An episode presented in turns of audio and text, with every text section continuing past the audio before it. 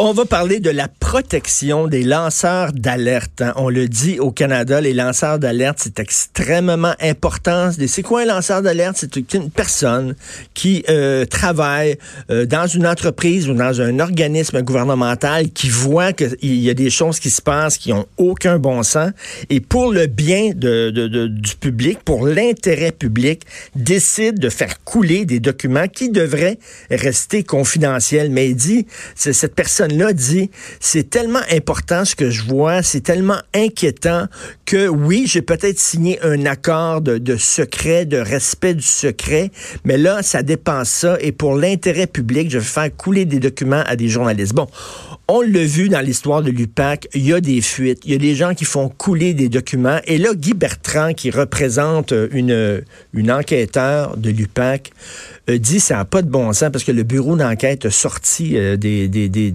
données sur l'UPAC comme quoi que la femme qui enquêtait sur Guy Wallet, elle avait été mise de côté, retirée du terrain, euh, euh elle était mise à des tâches administratives, donc c'est un genre de démotion. Alors, le bureau d'enquête a sorti ça. Cette policière-là n'est pas contente en disant ça devait rester secret, c'était pas censé sortir. Et là, Guy Bertrand a dit ben, ça n'a pas de bon sens que les médias décident de publier des documents qui sont confidentiels. Peut-être qu'il y aurait des poursuites à faire contre ces médias-là parce qu'ils n'ont pas le droit de rendre public ces documents-là. Bref, ça pose toute la question de qu'est-ce qui est légal, qu'est-ce qui est pas légal dans le cas des, des lanceurs d'alerte. On va en parler avec Maître François-David Bernier, avocat analyste judiciaire, puis qui anime ici l'émission Avocat à la barre le samedi le dimanche à 11h. Bonjour François. Bonjour Richard. Bonjour David. Oui, euh, écoute, qu'est-ce qui est, qu'est-ce qui est légal, qu'est-ce qui est pas légal? Mettons, le, je, je travaille dans une entreprise privée. Euh, je sais pas, je vois que cette entreprise, cette entreprise-là pollue euh, énormément, ou alors ça en met plein les poches. Euh, bon, euh, ils sont, ils sont pas corrects, il y a de la corruption, etc. mais en même temps, quand tu signes un contrat, ben c'est écrit sur ton contrat qu'il faut que tu te fermes la gueule, puis il faut que tu protèges l'entreprise.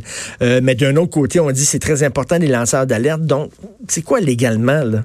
Ben, légalement, c'est qu'il y a une loi qui sur les lanceurs d'alerte. Bon, fait que déjà on encadre ça, c'est méconnu là.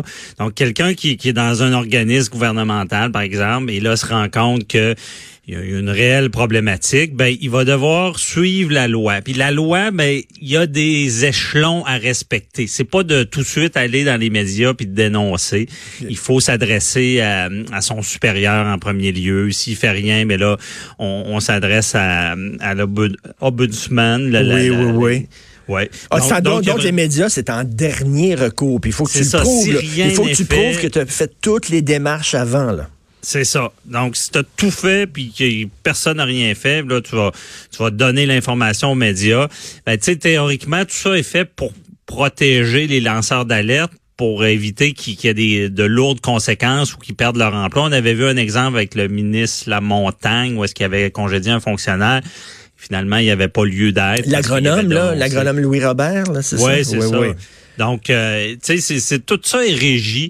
Mais tu sais, il faut pas mélanger les choses. Il y a les lanceurs d'alerte, bon, qui sont prévus par la loi, et il y a les sources journalistiques. Bon, les sources, c'est des gens confidentiels qui vont se rendre compte d'une problématique vont le donner aux médias et là ben c'est parti et euh, tu sais, on peut pas freiner ça non plus parce que malgré que des fois, bon, on appelle ça du coulage, hmm. c'est très important pour notre système parce que bon, on peut penser à la commission Charbonneau, on, veut, on peut penser au Watergate aux États-Unis, des scandales qui sont ressortis, qui ont fait avancer notre, nos sociétés là pour euh, dénoncer de, la corruption. Et euh, ça, ça vient tout ça de, de, de, de, sources journalistiques qui sont un peu le même style que les lanceurs d'alerte protégés par la loi et euh, vraiment, euh, ça, ça, fait avancer le système. on, on pourrait pas restreindre ça. C'est tout le débat sur la liberté journalistique. Puis même là, avec Marie-Maude Denis, avec ben oui, on remet un peu en question là justement le, le, le, le contrat qu'un journaliste euh, pose avec sa source en disant, écoute, tu me donnes des documents, ben je te jure, je te jure que jamais ton nom va sortir. Si entre toi et moi, j'en parlerai même pas à ma blonde, à mon chum, mhm. ou à mes proches, ça va être secret. Mais là, ces journalistes-là, soudainement, se retrouvent devant les tribunaux, puis on les force à nommer leurs sources. Écoute, ça, c'est très dangereux parce que si, dommageable. si effectivement les journalistes sont forcés de donner leurs sources, ben, il n'y a plus personne qui va parler à un journaliste parce qu'ils vont avoir peur d'être hantés. Ben, c'est en plein ça. Si, si y a un risque là, que les noms sortent puis qu'il y a des conséquences, on, on enlève la possibilité là, de, de révéler des choses qu'on n'aurait jamais su puis qui sont, sont problématique, on se cachera pas. Donc, tu sais, là, on parle de l'intervention de Mme Bertrand. C'est sûr qu'à l'UPAC, euh, ça n'a pas bien été. Là. Il y a, un, beaucoup de coulage. Ben on ne sait pas ce qui se passe, qui, quel intérêt, pourquoi on fait ça, mais beaucoup de documents confidentiels. Mais le problème, moi, je pense pas que c'est les médias, parce que ça, la Cour suprême l'a dit, c'est sais, les médias ont une large latitude ah d'informer le public. C'est très, très important dans notre système. Donc, une fois que mais elle, cette policière-là, là, qui a été comme démise de ses fonctions, là, a été mise sur, sur, le banc de punition, elle euh, est pas contente que toute la province le sache, là, que, euh, que ses boss considèrent qu'elle a mal fait sa job. Puis elle a dit que ça devait rester confidentiel. Mes patrons m'avaient dit que ça sortirait pas. Euh, les journaux ont sorti un document confidentiel, donc ils doivent ils doivent rendre des comptes. On pourrait peut-être les poursuivre aussi. Non, mais ils n'attaquent pas à bonne place. Oui, l'UPAC, comment ça, des documents réputés confidentiels se sont ramassés dans les mains des journalistes ou sur la place publique, c'est là que le bas blesse. C'est ça, mais ben, le problème, c'est l'UPAC. C'est pas, pas le journaliste. Tu, te souviens, il y a un vieux proverbe chinois qui dit lorsque le sage pointe la lune, l'idiot ah. regarde le doigt. C'est exactement ça. Là. Tu, le, le, Guy Bertrand, je sais pas Guy Bertrand est un idiot, mais Guy Bertrand regarde le doigt, c'est-à-dire il vise les médias, alors que c'est pas les médias qu'il faut viser, c'est l'UPAC qui est le foutu bordel. Comment ça se fait qu'il y a des gens au sein de l'UPAC qui, qui, qui ressentent le besoin de faire couler des documents, c'est parce que ça va pas bien.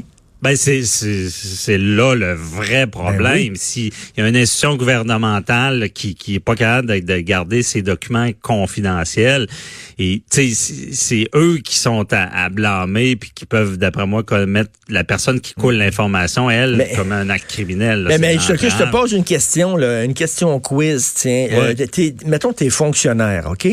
Euh, Je sais pas pour un ministère quelconque. Mettons pour l'UPAC. Bon t'es fonctionnaire pour mhm. l'UPAC. Toi t'es redevable à l'UPAC. Mais est-ce que les intérêts, en, tant que fonctionnaire, tu sers la population, c'est ton rôle aussi de servir la population.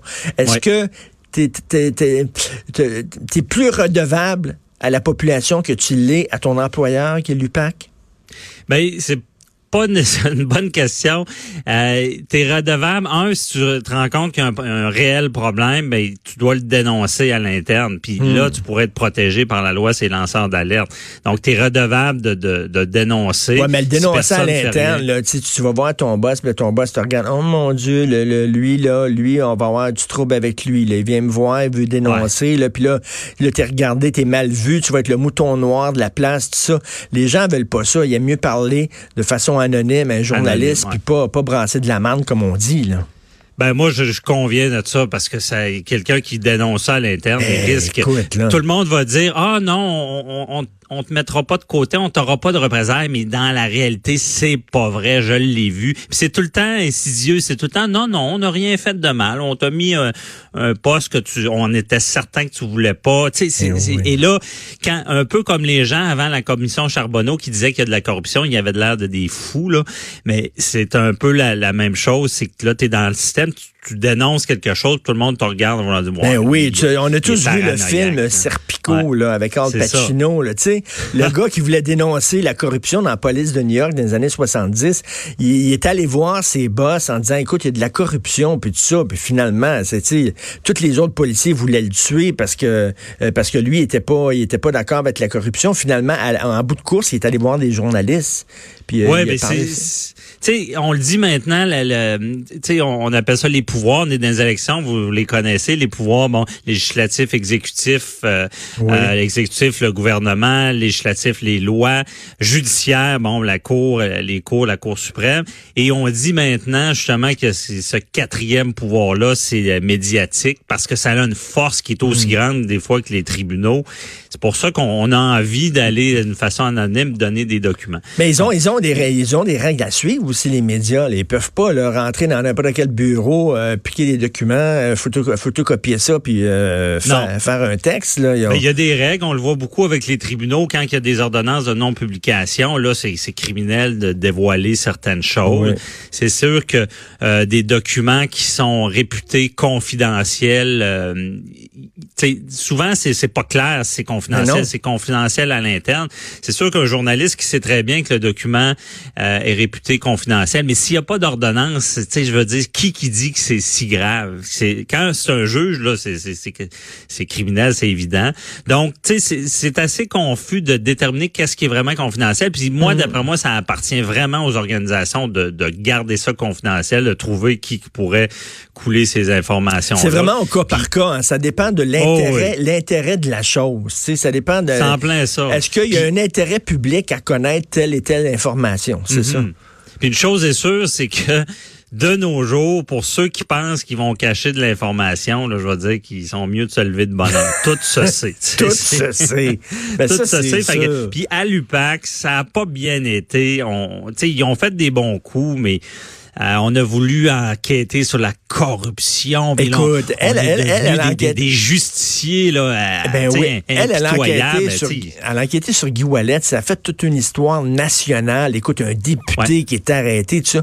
Puis là, Mais en passant, je peux te le dire, le problème là-dedans, tout le monde oublie, c'est que dans, ils, ont, ils, ont, ils ont voulu bien faire, mais ça a été le manque d'expérience. Puis d'après moi, pas, pas beaucoup de personnes dans les corps policiers ont cette expérience-là, c'est qu'ils ont mis le pied dans ce qu'on appelle le Parlement. Tu sais, le, Parlement, c'est méconnu, c'est quasiment un pays. Là, ben oui, ben Et là, ils ont mis dans le pied dans le privilège parlementaire, puis là, ça a déraillé. Là, Exactement. Puis si cette policière-là, qui était démise de ses fonctions, pensait que ça resterait à l'interne, puis ça sortirait pas à vie là, dans, au pays des licornes. Ouais, c'est sûr que ça. Ben oui, c'est sûr que ça va sortir. Voyons donc. C'est certain, ah non, comme tu tout dis. c'est là. tout ça c'est. Faut faire attention. Merci, maître François David Bernier. Merci beaucoup. C'est un plaisir. Bonne journée. Bye bye.